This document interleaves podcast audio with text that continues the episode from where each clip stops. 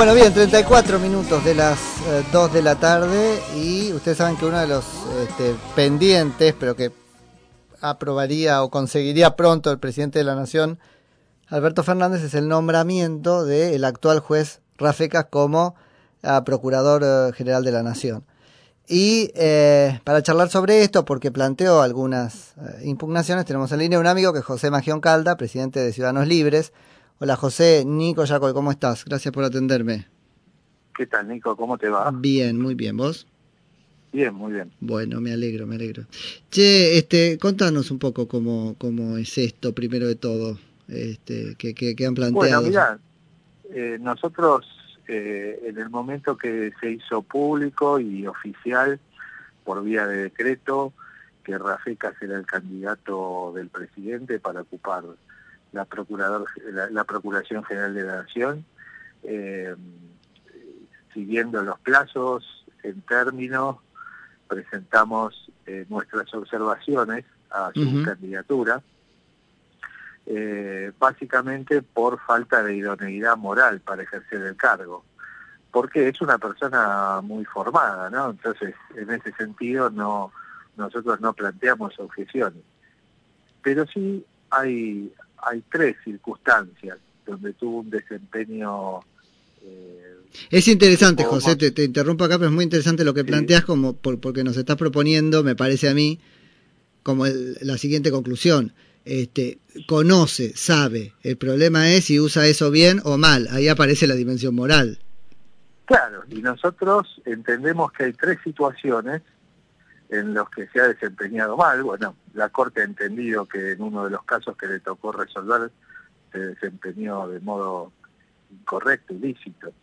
Entonces tenemos el caso eh, de que él chateó con un abogado. Ah, bueno, eso es... Es paradigmático. claro, que formaba parte de, la defensa de uno de los ex socios de Vudú. Sí, sí, sí. Y ese abogado después lo traiciona y lo denuncia. Pero es genial, yo no sé cómo, cómo no nos escandalizamos como sociedad. Yo es lo primero que me acordé cuando salió lo de Rafeca.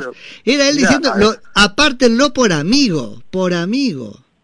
Claro, después él lo, lo, traiciona, pero no porque lo traicione, él dejó de cometer un ilícito, y al punto tal que vos fijate, eh, ese abogado es denunciado por nosotros ante el Colegio de Abogados, ante el Tribunal de Disciplina, y sí recibe una sanción. La que debía recibir Rafecas por este motivo en el Consejo de la Magistratura se termina perdiendo en un cajón cuando eh, finalmente, si mal no recuerdo, eh, se desestima la denuncia de, de Nisman. Y otro tema es cómo él desestima la denuncia de Nisman, porque independientemente de, los criterios jurídicos que utiliza, hubo algunos, eh, algunas conductas donde procedió de una manera totalmente incorrecta, convocando aparte a, personas que no formaban, que no eran parte en, la causa, para informarle lo que iba a hacer, eh, maltratando a un diputado de la nación por teléfono. Bueno, por todas esas cuestiones, o por algunas de esas cuestiones, mejor dicho, el Consejo de la Magistratura sí lo sanciona, y después él apela hasta llegar a la Corte, y la Corte ratifica eh, parte de esas sanciones que le habían aplicado. Eh, una sanción económica, ¿no? Pero no deja de ser una inconducta que a nuestro criterio lo inhabilita. Sí, claramente. Porque todas sus inconductas, en general, siempre estuvieron dadas como juez por su parcialidad. Y hmm. la tercera, si me permitís, que también es muy grave y que no muchos conocen, es que la Cámara Federal consideró que él había vulnerado el derecho de defensa en múltiples situaciones respecto de las personas investigadas eh, por eh, el caso de las coimas en el Senado de la época de la Rúa, donde finalmente salen sobreseídos todos. Es decir, nunca vamos a saber, en, parte por la conducta de este señor, si realmente eh, ah, algunos de los que estaban este, imputados en ese caso eran culpables o no, eh, bueno, el presidente, bueno, aparentemente o por lo que dice la Cámara, él eh, tuvo eh, actitudes de no permitir a la defensa conocer hechos de la causa que debía conocer y demás que fueron mm. eh, decididamente para perjudicar a una de las partes en un proceso penal, en un proceso que era algo gravísimo, mm. ¿no? Algo de, de, de, suma importancia y casualmente lo que las cosas que debe en las que debe intervenir un procurador general de nación habitualmente son cosas de mucha importancia. Entonces, por esas tres cuestiones nosotros entendemos que él ha sido parcial en múltiples oportunidades y que eh, carece de idoneidad moral para el cargo. José, ¿qué puede...? Mira, me pongo ahora de abogado del, diablo, ¿no? Porque estos son capaces, digo a los senadores o en general la política cuando responda a argumentos como el tuyo, ¿no? De decir que... Y el procurador no tiene que... Eso estuvo muy mal mientras fue juez. Pero el procurador no tiene que ser imparcial. Así que ya no importa.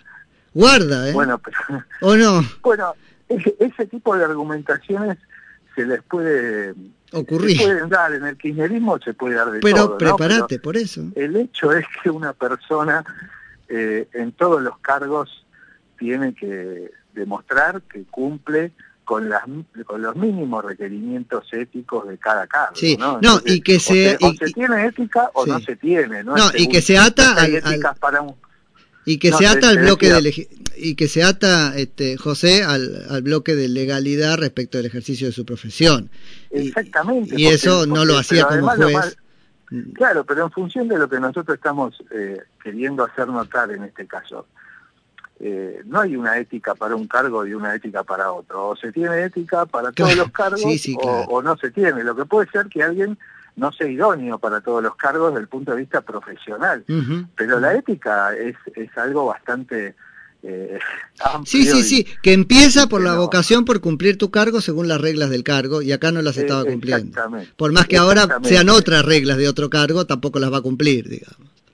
Claro, obviamente, obviamente yo, eh, eh, y, creo que está todo dado como para que no sea así, yo entiendo que esto, esto ya es más político lo que te voy a decir, pero me parece que forma parte de la intervención que va a hacer el Ejecutivo en la justicia y con la aplicación eh, del nuevo Código Procesal eh, que le da más eh, facultades, más poder a los fiscales, bueno, creo que tendrían todo cerradito como para volver a controlar la justicia de un modo que perjudique aún más porque hoy la justicia no está bien, pero que de un modo que perjudique más los derechos de la ciudadanía. ¿no?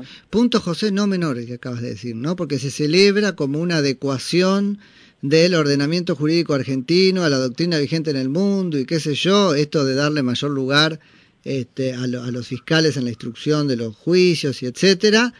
Claro. El problema es qué fiscales y quién manda a los fiscales. claro, porque además los, los, los requisitos para designar fiscales no son hoy tan estrictos como los requisitos que se exigen para designar jueces. Claro. Entonces... Eh, no, y, lo, y eh, entiendo, José, vos, vos corregime, que además el fiscal este, sí cumple las órdenes que les impone este, su superior, cosa que un juez no hace.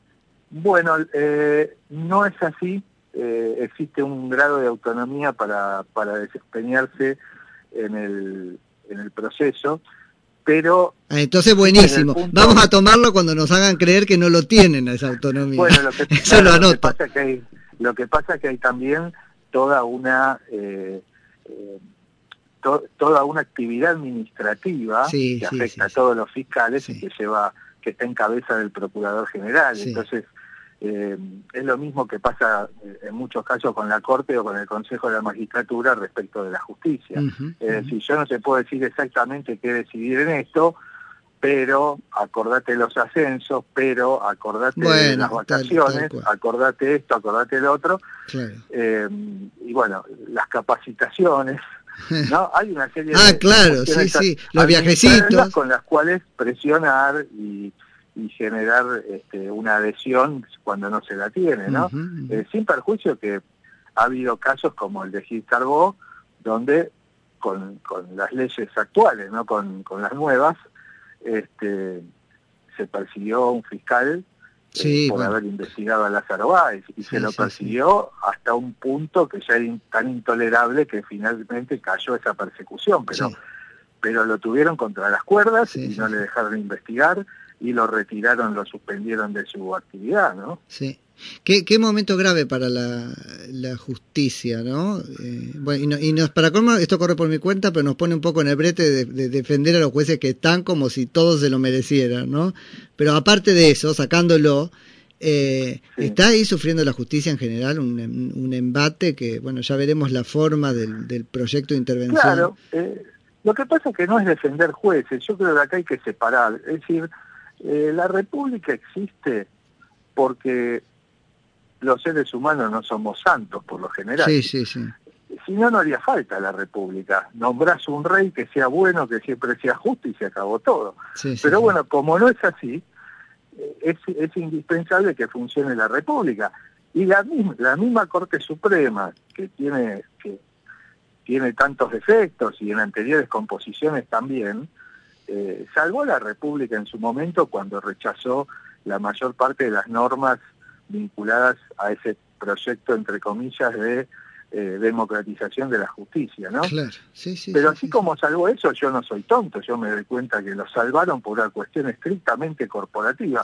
Pero bueno, el, hecho de que la, el hecho de que la república funcione a veces hace que por más que un magistrado no sea el mejor, no sea el más idóneo, eh, o inclusive hasta no sea un santo, este, funcione igual en cuanto a contrapeso para que el poder no se desborde. Sí, sí, sí. Bueno, y estarán nosotros, ustedes hacen muy bien esa tarea, este, José, ir anotando todo esto, porque ahora, por ejemplo, van a aparecer fallos riquísimos fundamentando por qué no se le podía tocar la jubilación. Bueno, muy bien, para después poder llevar eso cuando les toca la jubilación de cualquier hijo de vecino que no es juez, ¿viste?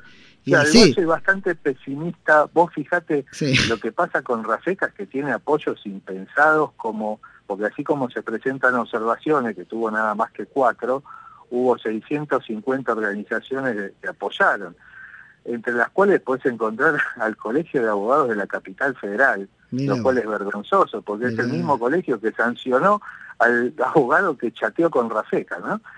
Eh, a la propia Universidad de Buenos Aires. Bueno, la verdad eh, son cosas que, que te hacen y, cierto y también hay cierto espacio acá que le está dando la oposición porque vos sabés muy bien que la oposición no se está pronunciando eh, con un criterio este, contundente en contra de esta candidatura y no lo hace porque hay diferencias internas que se estarán saldando de alguna manera, pero ahí yo vi que Lustó ya lanzó un proyecto para modificar eh, la, la, Procuración General de la Nación, eh, con reducción del mandato del procurador a 10 años.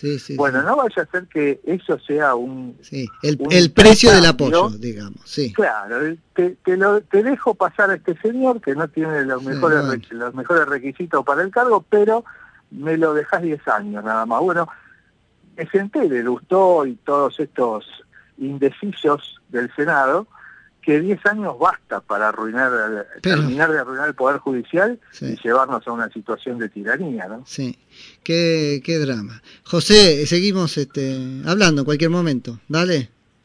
Te mando un gran abrazo y gracias como siempre por ocuparte de, nosotros y de las cosas que, que hacemos y proponemos. No, no, para nada, un abrazo grande. Hasta luego. Hasta luego. Era José Magión Calda, que es presidente de Ciudadanos Libres.